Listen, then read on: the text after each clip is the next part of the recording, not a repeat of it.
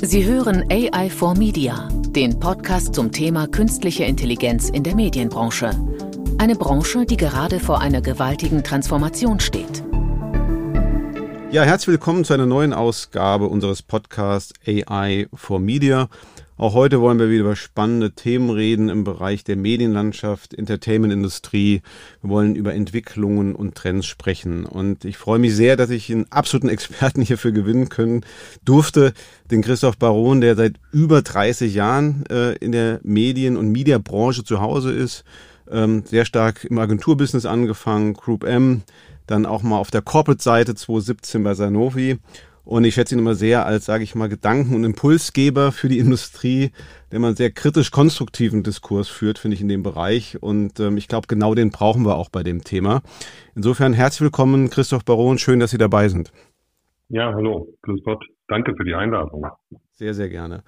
Ähm, wenn wir uns die Medienlandschaft so ein Stück weit anschauen in, in, Deutschland, dann vergleichen wir sie gern natürlich dann mit den digitalen Giganten. Dann kommt Netflix und Amazon Plus und, und wie die alle heißen, das wissen wir.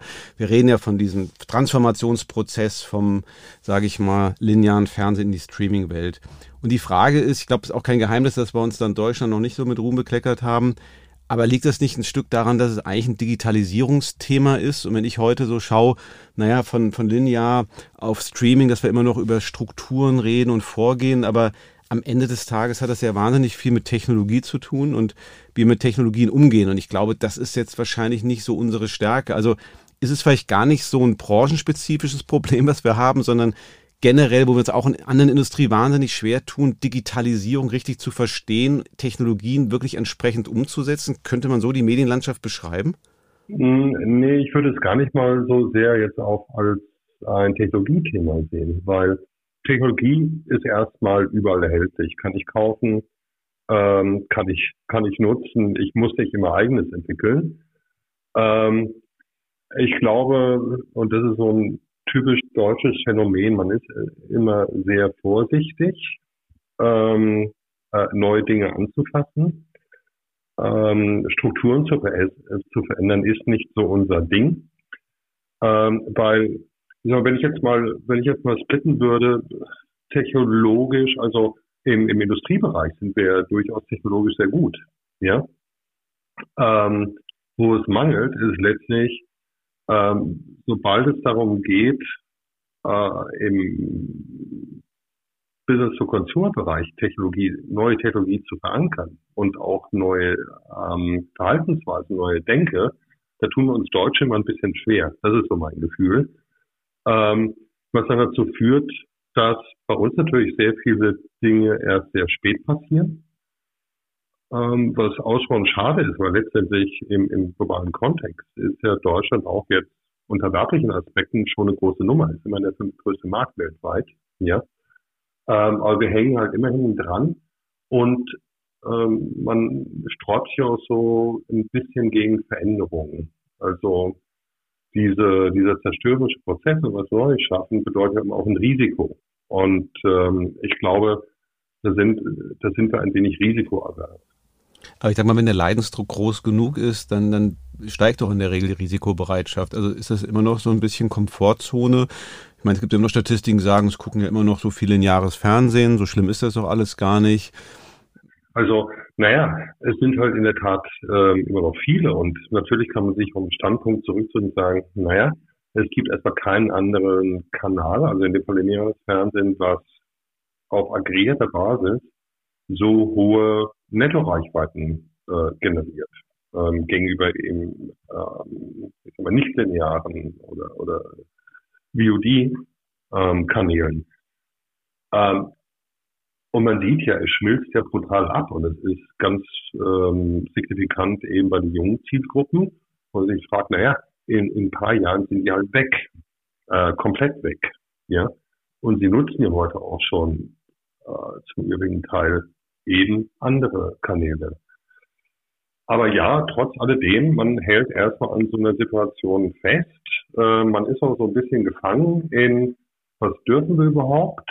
Ähm, was lässt der Markt zu? Man muss natürlich immer dann dieses äh, Dreiergespann ähm, dann sich auch anschauen, also sprich Werbung, treibende Agenturen, Medien. Und welches Risiko geht man ein, wenn man jetzt wirklich radikal an gewissen Dingen etwas verändert? Ja, und deswegen, und es ist auch verdammt schwer jetzt, wenn man Deutschland vergleichen mit USA oder mit, mit UK zum Beispiel. Ähm, äh, US ist der Markt komplett anders aufgestellt. Ähm, also, und da herrscht auch eine ganz andere Innovationslogik. Da geht es doch nicht immer sofort darum, Profit zu machen. Da geht es erstmal darum, Marktanteile zu machen. Ähm, das heißt, man verzichtet im Zweifel auch auf Profit. Hier, ähm, bevor hier irgendein Businessplan durchgeht, muss erstmal minutiös nachgewiesen werden, äh, welcher Profit denn realisierbar ist. Ja. Ähm, das ist schon mal eine ganz andere Denke. So. Und ja, man schaut aktuell so ein bisschen zu, es geht bergab, bergab, das weiß jeder, das akzeptiert jeder und man versucht dann nebenher etwas aufzubauen, was bei weitem nicht das auffängt, ähm, ähm, was man verliert, aber äh, man ist immer noch, man generiert immer noch Umsätze, die groß sind und auch noch profitabel. Aber es wird halt kleiner im Endeffekt, ja. Wenn ich jetzt mal eine Lanze für Deutschland brechen möchte im Streaming-Bereich, wir haben Funk, wir haben Join, ist das, ist das nicht die richtige Antwort? Oder ist das nicht wettbewerbsfähig mit Netflix und Co.? Ähm, ich glaube, das sind, ähm, ich sage meinen Kollegen äh, von der Seven One und von Adeline, die werden mich jetzt killen, aber das sind Zwerge im Vergleich zu äh, anderen Plattformen. Also wirklich Zwerge, das ist überhaupt nicht vergleichbar. Also ich hatte gerade ähm, eine riesen Analyse gemacht über den gesamten Addressable und CTV Market und natürlich gehen auch diese Plattformen damit ein. Da muss ich wirklich sagen, es sind einfach Zwerge und ähm, auch jetzt durch Covid, ähm, was dort die SVOD-Plattformen an ähm, Nutzerzahl und auch ähm, hinzugewonnen haben, das ist so signifikant und insbesondere eben in solchen Zielgruppen, in denen es den klassischen Broadcastern richtig schmerzt. Ja. Aber ist das, so, ist das nicht auch ein Stück weit so ein Teufelskreis? Also ich meine, die Großen werden immer noch größer, haben immer noch mehr Daten zum Analysieren, optimieren weiter ihre Programme. Ähm, und dann ist es mit diesen Nischen, die wir hier in Deutschland. Ja. Das ist ein Plattformgeschäft. Und ähm, je größer sie werden, desto wertvoller wird auch das, was sie im Hintergrund machen können. Und natürlich ist auch ein unfairer Vergleich. Also ein guter Freund bei äh, der 7-One, der sagt immer zu mir, hör auf, über Netflix zu reden, die sind in ein paar Jahren tot. Pleite. Guck dir mal die Schulden an. Ähm, ja gut, erstmal ist es ein unfairer Wettbewerb. Wir gleichen ein globales Business, was global finanziert wird, mit einem lokalen Business. Ja? Und ähm, das heißt, diese Player ähm, können natürlich mit ganz anderen Produktionsressourcen arbeiten. Ich habe es nicht im Kopf, was eine durchschnittliche Folge vom Tatort kostet bei AD, wenn man das mal als Beispiel nehmen würde, ähm, das ist über Peanuts gegenüber den Summen, die eben mal Netflix für eine Serie in die Hand nimmt. Ja? Das heißt, damit kann ich natürlich auch mit einem ganz anderen Value produzieren. So. Ähm, klar, dann kommt das Thema Daten mit rein. Und ähm, dann kann ich einfach mehr lernen über das, was die Zuschauer wollen. Mhm. Aber heißt das dann nicht, dass wir das Rennen verloren haben? Aber die Hyperscaler, die Pla ist eine Plattform-Business, sagen Sie. Und nach der Logik kann ich doch sagen, dann können wir hier eigentlich den Laden dicht machen, oder? Oder, oder was, was sind denn die Stärken, die wir haben? Ähm, das, was momentan tatsächlich stattfindet, ist, ähm, ähm, das Thema Streaming wird extrem dominant werden und auch diese und, und, Streaming wird letztlich beherrscht von anderen Playern. Und da kommen immer mehr mit rein, die in irgendeiner Form irgendeine Funktion haben, ob es nun reine ähm, Lieferanten eines Signals sind, ob es Programmlieferanten sind, ähm, ob es Unternehmen sind, die so, so eine Hybridfunktion haben. Also ich nehme mal Samsung als ein Beispiel. Samsung hat eine Hybridfunktion. Die sind einerseits äh, bieten sie Technologie an, ähm, die haben eine eigene TV-Plattform, produzieren aber keine Inhalte. Also sind aber Carrier von Inhalten auf einer eigenen Plattform, TV Plus. Ähm, ähnlich wie LG.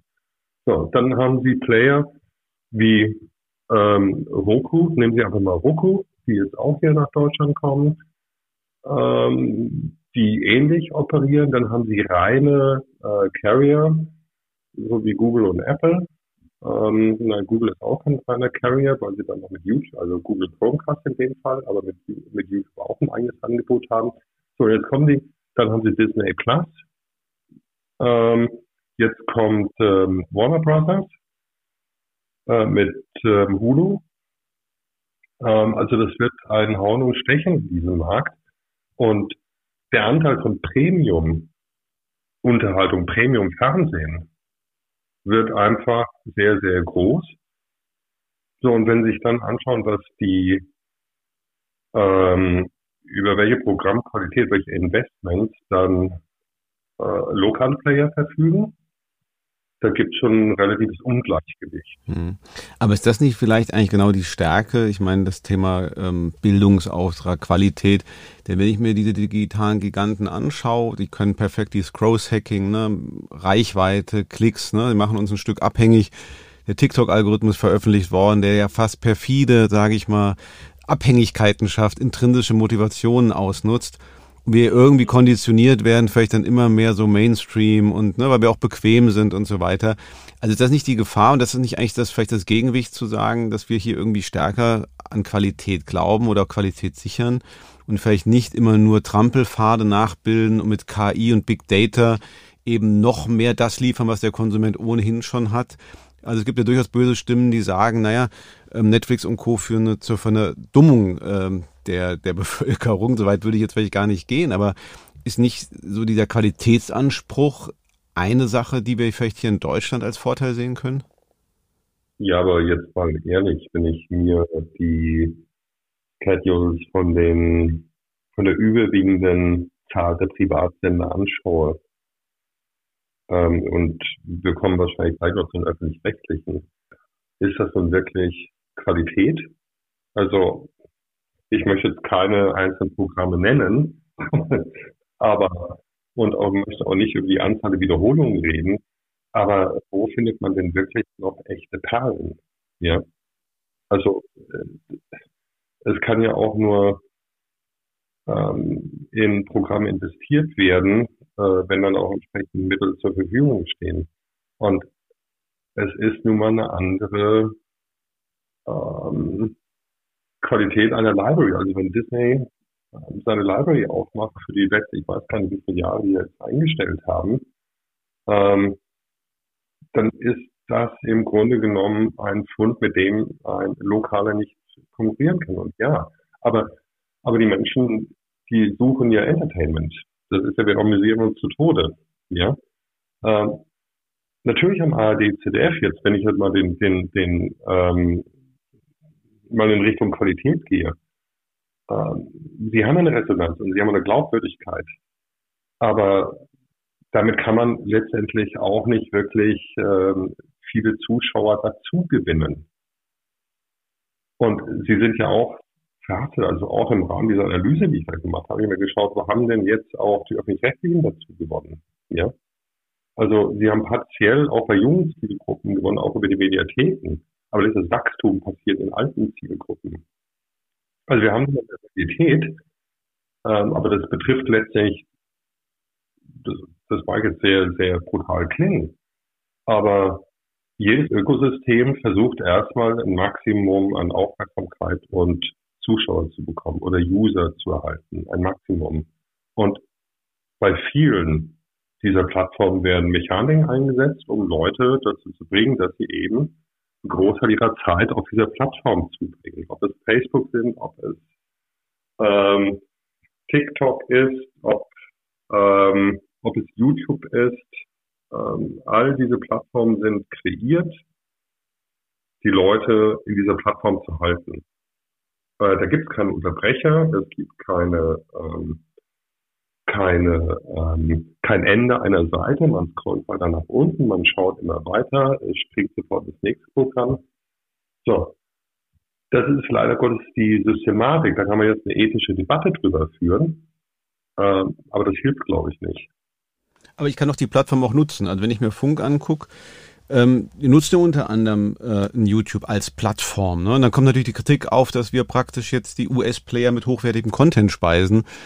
Aber letztendlich muss ich doch das vertragen, Fish where the fish are, wo sind meine Konsumenten, wo ist vielleicht auch die junge Zielgruppe, dann muss ich doch auf diesen Plattformen sein und nutzt dann auch die Vorteile dieser Plattform. Oder ist das ein bisschen naiv, das so zu denken?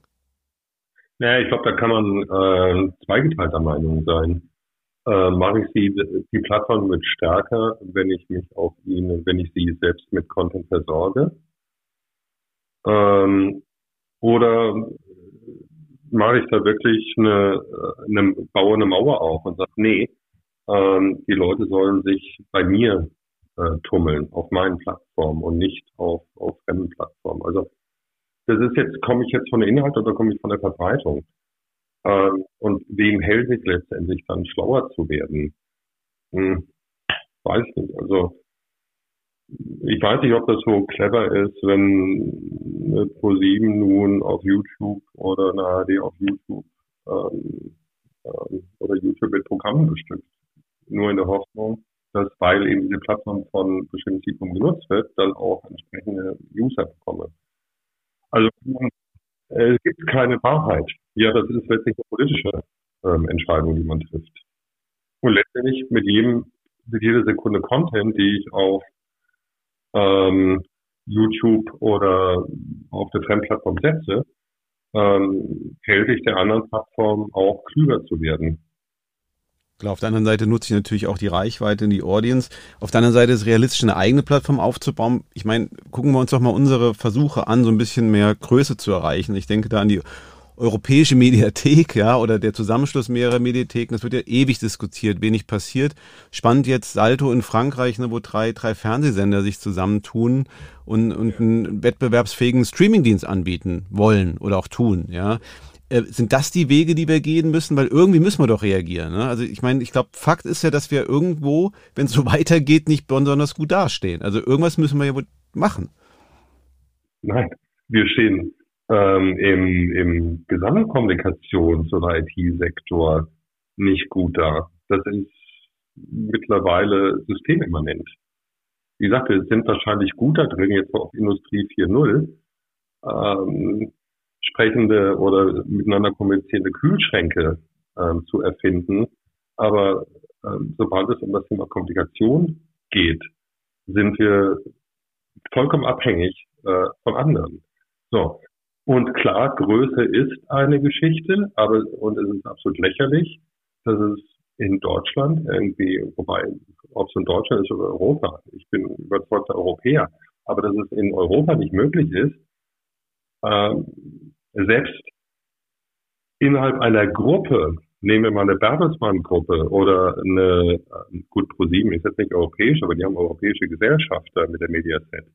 Ähm, dass da nicht möglich ist, einfach mal bestimmte Vorteile, die sie eigentlich haben, dann auch zu nutzen. Ja? Ähm, sondern es wird immer klein-klein gedacht. Gut, vor Jahren wurde in Deutschland äh, das Thema äh, einer einheitlichen Streaming-Plattform vom Kartellamt äh, zunichte gemacht.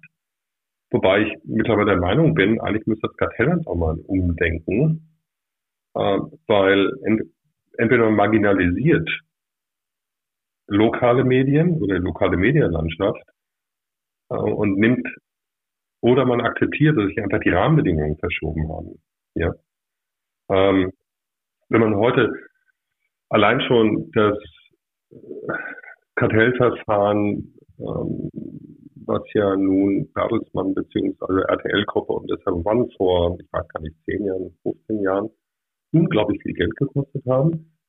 Äh, so, heute wird man wahrscheinlich den Case ein bisschen anders sehen. Man muss auch dann die Märkte anders sehen. Heute ist ein Bewegtbildmarkt eben nicht ein Fernsehen, ein abgeschlossener Fernsehmarkt. Ähm, und das wird ja auch über den Medienstaatsvertrag jetzt entsprechend ähm, abgebildet. Also, sondern ich habe einen Markt, der im Grunde sich durch äh, Bewegtbild definiert. Und Bewegtbild ist dann, das sind dann die Publisher, also lokale Publisher sind die Intermediäre, die dann eben auch drauf addiert werden müssen. Also sind plötzlich die lokalen Publisher Netzwerke nicht, aber erheblich kleiner und sie äh, sind und befinden sich in einem Wettbewerb, der im Grunde nicht auf Augenhöhe geführt wird. Ja, und ich glaube, das muss auch mal das Kartellamt dann anerkennen. Und solange das Kartell und solange da das Gefühl herrscht, naja, ähm, niemand traut sich so recht, ähm, einen Schritt voranzugehen, solange werden wir klein klein bleiben. Aber absolut nachvollziehbar. Aber wo haben wir denn dann ein Fünkchen Hoffnung? Also wenn ich das einfach mal weiterdenke, dann denke ich doch, oh, das, das sieht nicht gut aus. Ne? Also Kartellrecht noch ändern, dann müssen wir ein anderes Mindset haben, dann haben wir den Datenschutz. Was, was lässt uns denn ein bisschen positiv in die Zukunft blicken? Gibt es da auch Ansatzpunkte? Ja, ich, also positiv würde ich das eigentlich mal ähm, die Leute, die jetzt anhandeln, äh, also ich glaube A, dass es Chancen gibt, wenn man sie dann nutzt ja. Ähm, aber dass man eben dann auch mal einen Schritt mutig voran macht.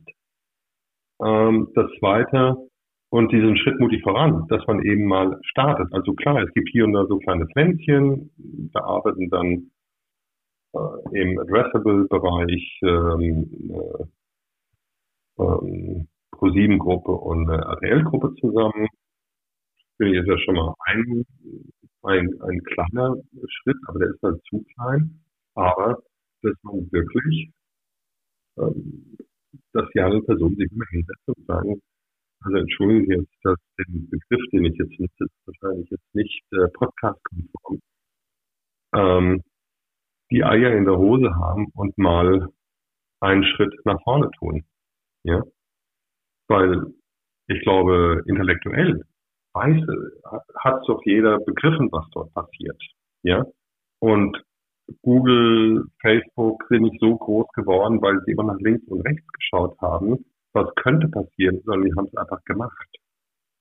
Ich glaube, das ist eine Attitude. Ja. Ja, nee, Teil. Wir brauchen den, den Elon Musk der Medienindustrie hier in Deutschland, weil ich bin völlig bei Ihnen. Ich meine, die Fakten, wir haben Zahlen, wir haben, wir reden über Customer Centricity Ewigkeiten, wir reden über veränderte Mediennutzung. Also ist ja alles gesagt eigentlich. Und man sagt, oh, jetzt müssen wir mal die Konsequenzen ziehen. Und dann ja, ruht man sich wieder auf ganz guten Statistiken aus, ja, ist doch alles gar nicht so schlimm. Und das, das ist irgendwie, will das nicht in meinen Kopf, warum wir das nicht endlich mal aufbrechen und diese Attitude äh, ändern, ne? Und dann vielleicht ist der Leidensdruck Stand heute dann doch noch nicht groß genug, ja. Also, also. Ja, profitabel sind wir. Die Frage ist halt, ist es eine, eine abnehmende Profitabilität oder sind abnehmende Umsätze, ja.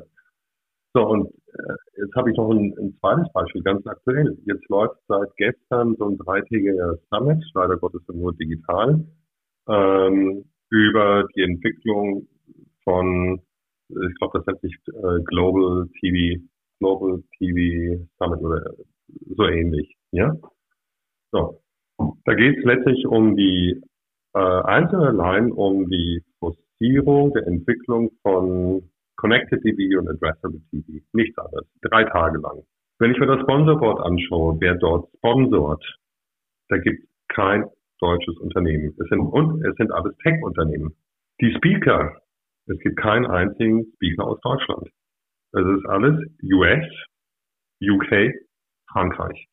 Und das, und wir reden hier über Entwicklungen, die auch den deutschen Markt tangieren. Ja, also irgendwie sieht man anscheinend da keinen Wert da drin, da eine Rolle zu spielen. Aber heißt das, weil Sie sagen, doch diese Tech-Orientierung, weil am Anfang sagten Sie, naja, Technologie ist es eigentlich nicht, ist eher ein Mindset-Thema. Aber kann man nicht sagen, dass heute jeder Broadcaster, jedes Medienunternehmen eigentlich auch ein Stück eine Tech-Company werden muss? Also wenn man sich nur anguckt, BuzzFeed und TikTok, ja, die kommen ja auch nicht unbedingt jetzt von äh, redaktionell hochwertigen Sachen, sondern kommen ja eher auch äh, von der Technologie. Und da die die Technologie perfekt beherrschen, sind sie auch in der Lage, dann Audience eben ähm, zu bedienen. Das heißt doch schon, ja. Ja, es ist, ja, aber es ist ein Mindset. Primär erstmal ein Mindset, weil die Technologie an sich ist kein Rocket Science. Klar gibt's Lieder dort, ähm, aber es sind ja alles offene Systeme, die dort angeboten werden. Ja? Ähm, ich muss ja nicht zwingend ein eigenes System erfinden. Und es gibt ja auch gute lokale Systeme, aber es ist die Frage, wie setze ich, wie setze ich sie ein? Und im Englisch würde ich sagen, how to embrace. Also wie kann ich es äh, groß machen? Ich würde jetzt gerne nochmal, das passt glaube ich ganz gut rein, so in diese Media-Planung, Advertising-Welt gehen. Sie haben ja jüngst auf den Medientagen gesagt, we're living in a world where video is everywhere. Also Streaming bewegt wird, wir reden ja jetzt nicht nur von, von Broadcastern und, und YouTube, die Corporates entdecken es immer mehr, wir haben User-Generated und so weiter und so fort. Das heißt, Streaming wird mächtiger, Video wird mächtiger und es ist natürlich eine extreme Strahlkraft, natürlich auch Werbung zu machen in diesen Medien, das ist ganz klar. Und wenn da die Audience ist, dann muss ich da ja präsent sein. So, jetzt bringt mich Streaming näher an den, an den Konsumenten. Ne? Ich habe mehr User-Daten, ich kann daraus lernen. Was ich mir immer noch frage, ich finde ganz offen Werbung immer noch katastrophal schlecht. Also wenn ich mir das anschaue auf, auf, auf YouTube, dann frage ich mich, wo ist die Personalisierung? Es wird eher als störend empfunden. Ne? Der Scott Galloway hat immer gesagt, Werbung ist die Steuer der Armen. Also wo sind denn die ganzen personalisierten Werbeformate? Weil eigentlich habe ich doch jetzt ganz sehr agiles Setup, wo ich eigentlich sehr, sehr gut ähm, Audiences verstehen kann und wie sieht dieser Shift aus, dass ich nicht mehr im linearen TV einfach irgendwie Primetime, da strahle ich irgendwas aus, sondern warum tun wir uns so schwer, oder vielleicht sehe ich das einfach auch falsch, einfach die Qualität der Werbung, also viel passender. Wir reden schon so lange über Personalisierung, Programmatic und Addressable. Das, das spürt man noch so wenig. Ja, das unterstreiche ich. Aber es hängt auch ein bisschen damit zusammen. Also auf der einen Seite würde ich mal sagen, hier und da gibt es durchaus einen Mythos, was das ganze Thema ähm, Adressierbarkeit anbelangt. Ja? Also wie genau kenne ich äh, die Person wirklich, die, die nachher vom Bildschirm sitzt. Äh, da wird zum Teil mit Daten gearbeitet, die nicht wirklich präzise sind, also es dann genauso unscharf ist gegenüber, ja, kannst auch mal deiner Schrotflinte schießen. Ähm, zum Teil ist es aber auch die Denke dahin, also dass ich entsprechend auch meinen ganzen Prozess auf Werbung treibenden Seiten darauf ausrichten muss. Und das ist eine relativ komplexe Geschichte. Ja. Ähm, ich brauche Zeit, um mich wirklich intensiv mit Daten auseinanderzusetzen. Ich brauche Zeit, um Werbemittel äh, zu kreieren, die dann auch wirklich auf den User, auf den Zuschauer zugeschnitten sind. Und jetzt kommen natürlich im Addressable-Bereich oder im, im CTV-Bereich hinzu. Wir reden ja erstmal immer über Haushalte. Äh, wir reden ja nicht über Personen, die dort, ähm, die ich kenne. Ähm, Im Zweifel sitzt ja nicht zu einem gewissen Zeitpunkt die Person davor, wo nachher der, Tech, der Techniker meint, ähm, dass diese Person aktuell dort sieht. Wir reden über Haushalte. Ähm, nur aber es erfordert einen ganz erheblich höheren Aufwand, diesen Prozess wirklich optimal zu spielen. So, also wird aktuell nichts anderes gemacht, dass man sagt, okay, äh, ich habe ja mein Werbemittel und ich nutze jetzt aber nur einen anderen Kanal. Ja. Und dann wird geschaut, wie passt es dann zu irgendwelchen anderen Aktivitäten, wenn es um die Attribution geht. Ähm, ich glaube, die Komplexität dahinter, die kann man nur in den seltenen Fällen abbilden, also aktuell. Das wird mit Sicherheit noch kommen. Ähm, wobei bei dem Targeting-Thema, das wird dann irgendwann auch ein Thema, und dann kann man eigentlich auch einen Schwenk zum, zum Datenschutz machen, aber das ist eigentlich ähm, möglich im Tracking. Ähm, klar, man wird näher dran kommen, aber es wird nie eine perfekte Welt sein. Angenommen jetzt Sie sind Samsung und Sie haben die Möglichkeit, wirklich sekundengenau Fernsehverhalten zu tracken. Und zwar Fernsehverhalten, äh, nicht nur Fernsehverhalten, überhaupt die gesamte Nutzung, die auf einem Smart TV stattfindet. Da lassen Sie schon über Algorithmen nach und nach äh, Muster feststellen. Ja, und äh, diese Muster kann man natürlich dann auch Personen zuordnen äh, oder bestimmten Profilen zuordnen, aus denen man eine Person ableiten kann das ist schon sehr mächtig, was dort machbar ist. Und natürlich besteht auch die Chance, und das ist vielleicht auch eine Hoffnung. Also zumindest hat die einer mal geäußert, ähm, in dem Fall war es, weil, weil, Titel weiß ich jetzt nicht, von, von Comcast. Äh, der sagte, ja, es hilft ja vielleicht auch, die Noise-Level an Werbung insgesamt zu reduzieren, weil ich bin eigentlich präziser in der, in der Ansprache der Menschen. Ich muss nicht mehr so oft daneben schießen. Ja ähm, ist vielleicht eine Chance, aber das geht nicht von heute auf morgen. Das ist ein, das ist ein relativ komplexer Prozess. Und wenn man jetzt so ein bisschen visionärer wird, wir hatten teilweise Diskussionen, KI kann Content erstellen. Also es wird ja gerne erzählt, dass Netflix die Trailer personalisiert auf Basis von KI oder Thumbnails mit KI produziert oder die ersten Filme werden mit KI äh, produziert. dann können wir natürlich so weitergehen, dass ich irgendwann mal auch, sage ich mal, Streaming-Formate personalisiert erstelle. Also gar nicht mehr irgendwie so ein Interruption mache, jetzt kommt der Werbespot, sondern wie man es im Gaming schon hat, dann läuft halt in, dort in dem Werbebanner irgendwas, was für mich eben passend ist. Also eine viel, ich sag mal, nativere, subtilere Werbung, die Teil des Streamings ist und weniger dieses Interruption, jetzt kommt der Werbespot. Ist, ist das über... Hm? Klar, es gab schon einen Case, ich weiß nicht, ob das, äh, ob das auch systematisch jetzt gemacht wird, auch von Netflix, äh, dass im Grunde genommen bestimmte Personen klassifiziert wurden und der eine hat ein Sponsoring oder hat ein Placement, ein Placement in dem Fall ein Placement von Coke bekommen und der andere User ein Placement von Pepsi. Ja. Ähm, das sind natürlich schon sehr smarte, sehr smarte Geschichten. Ähm, ob das nun ein, ein Standard werden wird, kurzfristig nein, mittelfristig vielleicht, langfristig mit Sicherheit. Ja. Also es wird mit Sicherheit smarter werden. Ähm, und man wird diese Technologien nutzen. Ob jetzt wirklich eine Storyline, komplette Storyline über KI produziert wird, weiß ich. Also vor ein, zwei Jahren war ich noch, und vielleicht bin ich, nein, ich bin es, glaube ich, auch noch, bin ich der Meinung, ja, auch KI kann äh, langfristig auch Kunst schaffen. Ja, ähm, es ist immer die Frage, wie nachher eine KI trainiert wird.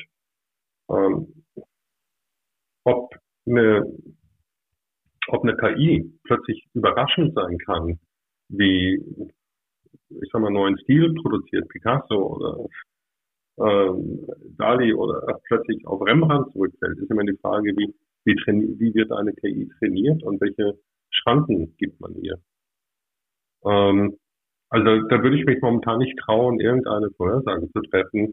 Ich glaube, gerade wenn es irgendwann auch noch ein Stück weitergehen, das ganze Thema Quantencomputer, ähm, dass sowas durchaus möglich sein wird. Aber es wird noch ein bisschen dauern. Gerade im, im, im, ähm, im Erzählkino, im Programmbereich, da haben sie doch so viel Dinge, die einfach einem ganz simplen Hand Handlungsstrang folgen.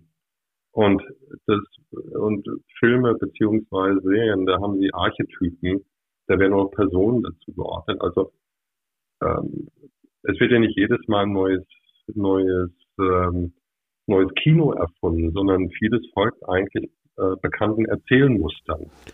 Aber wenn wir jetzt gar nicht mal in die Zukunft gucken, sondern heute schon aktuell Mediaplanung, dann habe ich ja eine brutale Komplexität. Ja? Also ich meine, so schön das ist, dass ich so viele Devices habe, die smart sind, die connected sind.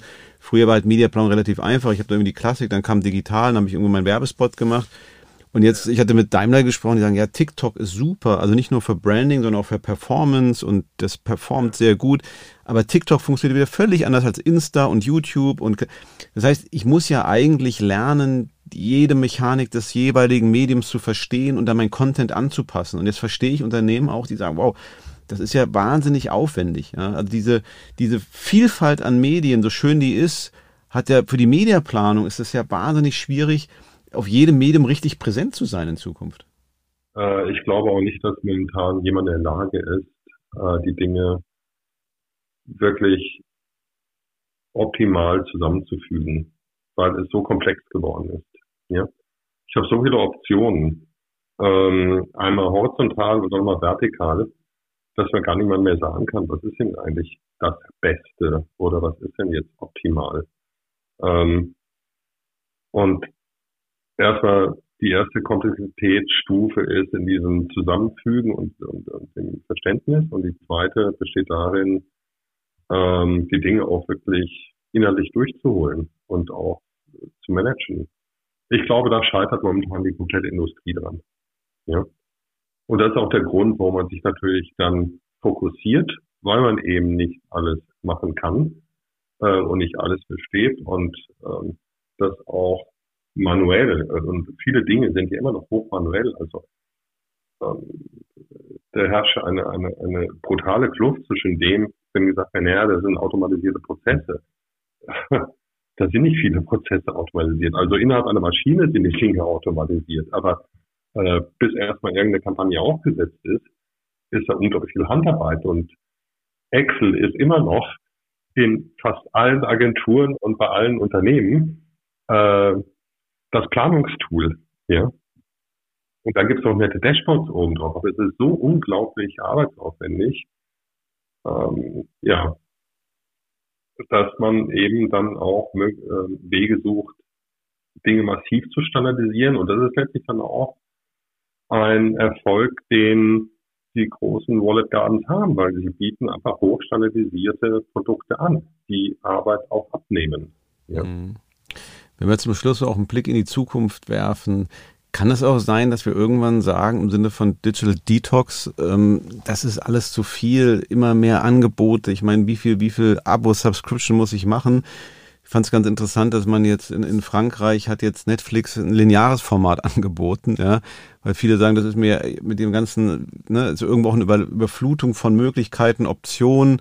Mein Gott, ich bin gewohnt, 2015 kommt der Tatort Sonntag und ne, ähm, also ist das denkbar, dass wir sagen immer weiter, schneller, höher?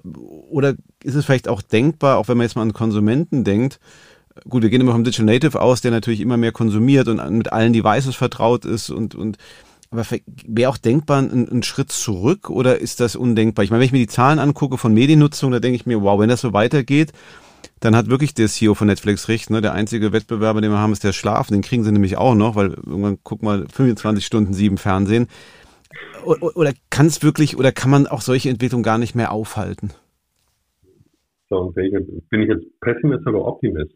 Ähm, also Detox in dem Sinne äh, wird es meines Erachtens nicht geben.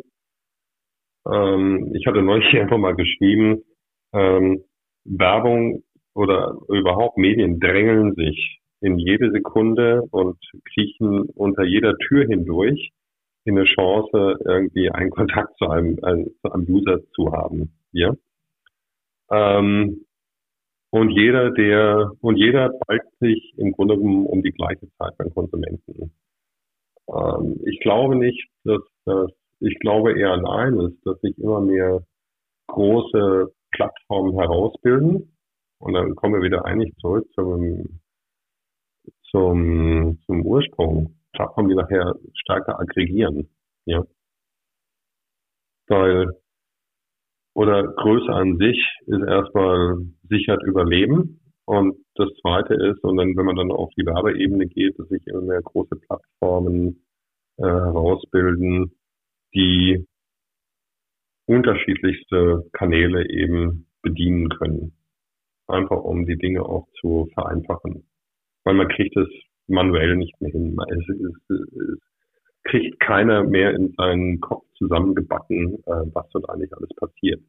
Geschweige denn, dass die technischen Prozesse, die dafür sorgen, dass jetzt ein, eine Ad ähm, von A nach B kommt ähm, und und ähm, nach welchem nach welchem nach welcher Logik dann der User ausgesucht wird, dass er das überhaupt noch durchblickt. Ja, das ist alles eine große Blackbox nachher. Das klingt, das mag jetzt ein bisschen deprimierend klingen. Ähm, nee, aber es ist einfach eine technische Komplexität dahinter, die kriegt. Da muss man entweder man glaubt sie oder man glaubt sie nicht. Wird dann nicht immer wieder Trust wichtiger? Ne? Also wem kann ich da noch vertrauen, wenn ich die Algorithmen in die Blackbox nicht verstehe? Ähm, dann ist es am Ende des Tages so eine Vertrauensfrage. Absolut. Vertrauen ist das A und O. Vertrauen ist, äh, das ist die Basis, ja. Sehen Sie sonst noch so, also ist eigentlich ein schöner Trend, wenn, wenn Vertrauen wichtig ist, ähm, aber gibt es sonst noch aus Ihrer Sicht, sei es technologisch vom Markt her, irgendwas, was Sie jetzt in den nächsten Jahren kommen sehen, was noch besonders spannend wird für uns? Ja, ich, ähm, äh, momentan bewegen wir uns noch in der Welt von, von manuellen Bedienelementen. Ja? Ähm, also ganz simpel gesprochen, wenn ich abends ein Smartphone, äh, mein Smart äh, Fernseher, mein Smart TV einschalte, habe ich eine Fernbedienung. Ähm, wenn ich mein Smartphone bediene, mache ich das mit den Fingern. Ähm, oder ich mache es im Zweifel mit Audio. Beim, beim Smart TV ist es ein bisschen schwieriger. Ähm, ich glaube, dass halt der Mensch immer mehr eingebettet wird in so eine mediale Umgebung, die, und wenn ich jetzt mal wirklich Science Fiction ähm, Spiele, in denen wirklich im Zweifel über Hirnströme, über nonverbale Kommunikation plötzlich äh, Befehle erteilt werden, aber dass ich auch mich abends vor ein Screen setzen kann und sagen, so, lieber Fernseher, was gibt's denn, die, was gibt's denn Neues bei Netflix oder was gibt's Neues bei Disney Plus und oder welche Spielfilme gibt's heute Abend und mach mir mal einen Vorschlag. Also wirklich kuratierte, kuratierte, kuratierter Medienkonsum. Aber eben ähm, touchless. Ohne Berührung, ähm, sondern wirklich entweder nur über Sprache oder über, über Gedanken. Und über Verhaltensweisen, die ausgewertet werden. Klingt nach einem spannenden Trend, auch so ein bisschen spooky, ne? Man denkt, oh Gott, man wird ja immer äh, besser dann als Konsument auch durchleuchtet.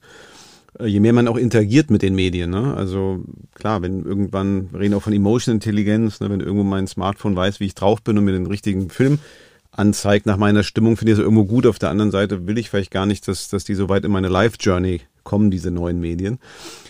Ja gut, aber letztlich, wenn ich auf Amazon gehe, Amazon Prime, ähm, und, und mir anschaue, was mir vorgeschlagen wird, dann ist ja schon eine Kuratierung damit mit drin, ja. Aber ich muss mich aktuell halt mühselig durch die ähm, durch, durch das Menü durchklicken ähm, oder ja durchscrollen, ja. Warum? Das kann ja auch auf anderen Weg geschehen. Nee, absolut, absolut. Nee, nee, sehr, sehr spannend, sehr spannend. Ganz, ganz herzlichen Dank, Christoph Baron. Was ich spannend fand, wir haben ja in diesem Podcast häufig über KI, Big Data, Algorithmen gesprochen. Die sind wichtig, haben wir auch gelernt, aber das Thema Attitude, ne? Und das ist, glaube ich, ganz entscheidend. Und wir haben das nächste Mal den Florian Hager von, von Funk. Und als er damals von Arte zu Funk gewechselt ist, hat man ihm wohl gesagt beim Amtseintritt, das ist aber kein Sender, das ist nur ein Online-Angebot, ja. Und ich finde, das zeigt, das zeigt so viel. Es ist nur ein Online-Angebot, dass wir es eben nicht verstehen. Ja. Insofern, glaube ich, müssen wir alle an diesem Change-Management arbeiten. Waren, waren tolle Impulse. Ganz, ganz herzlichen Dank ähm, für diese spannende Diskussion und das Gespräch. Ähm, vielen Dank auch an alle Zuhörer äh, im digitalen Raum. Ich hoffe, wir sehen uns bei der und hören uns vor allem bei der nächsten Ausgabe unseres Podcasts AI for Media. Herzliche Grüße, bleiben Sie gesund, alles Gute. AI for Media Data ist ein Kooperationsprojekt von ZDF Digital, dem Fraunhofer Institut für intelligente Analyse und Informationssysteme, der DDG AG und der Hochschule Mainz. Für mehr Informationen zum Projekt oder Kooperationsanfragen besuchen Sie unsere Webseite ai4mediadata.com.